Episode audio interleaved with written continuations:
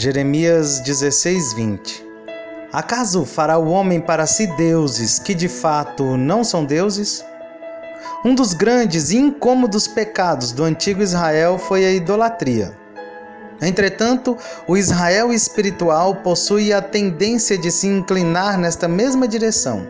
Mamon ainda introduz seu bezerro de ouro e os templos do orgulho não são abandonados. O ego, em suas várias manifestações, luta para colocar sob o seu domínio os filhos de Deus, e a carne ergue altares onde quer que encontre espaço para eles. Filhos amados, acima de tudo, são a causa de muitos pecados entre os crentes. O Senhor se entristece quando nos vê amando-os com medida excessiva. Filhos mimados podem se tornar uma maldição tão grande para nós como Absalão foi para Davi ou serão tirados de nós para deixar nossos lares desolados. Se os crentes desejam ter espinhos em seus travesseiros, devem amar excessivamente os seus queridos.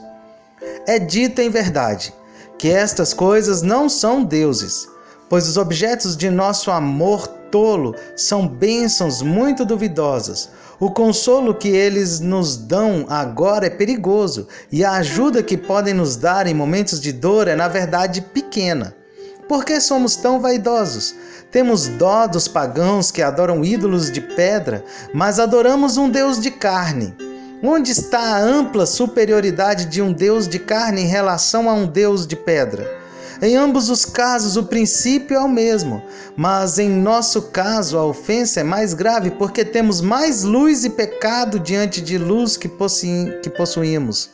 Os pagãos se inclinam diante de um Deus falso, mas eles nunca conheceram o Deus verdadeiro. Cometemos dois erros: esquecemos o Deus vivo e nos voltamos para os ídolos. Que o Senhor purifique a todos nós desta iniquidade horrível o ídolo mais querido que já conheci. Não importa qual seja este ídolo, ajuda-me a destruí-lo de teu trono e adorar-te tão somente a ti.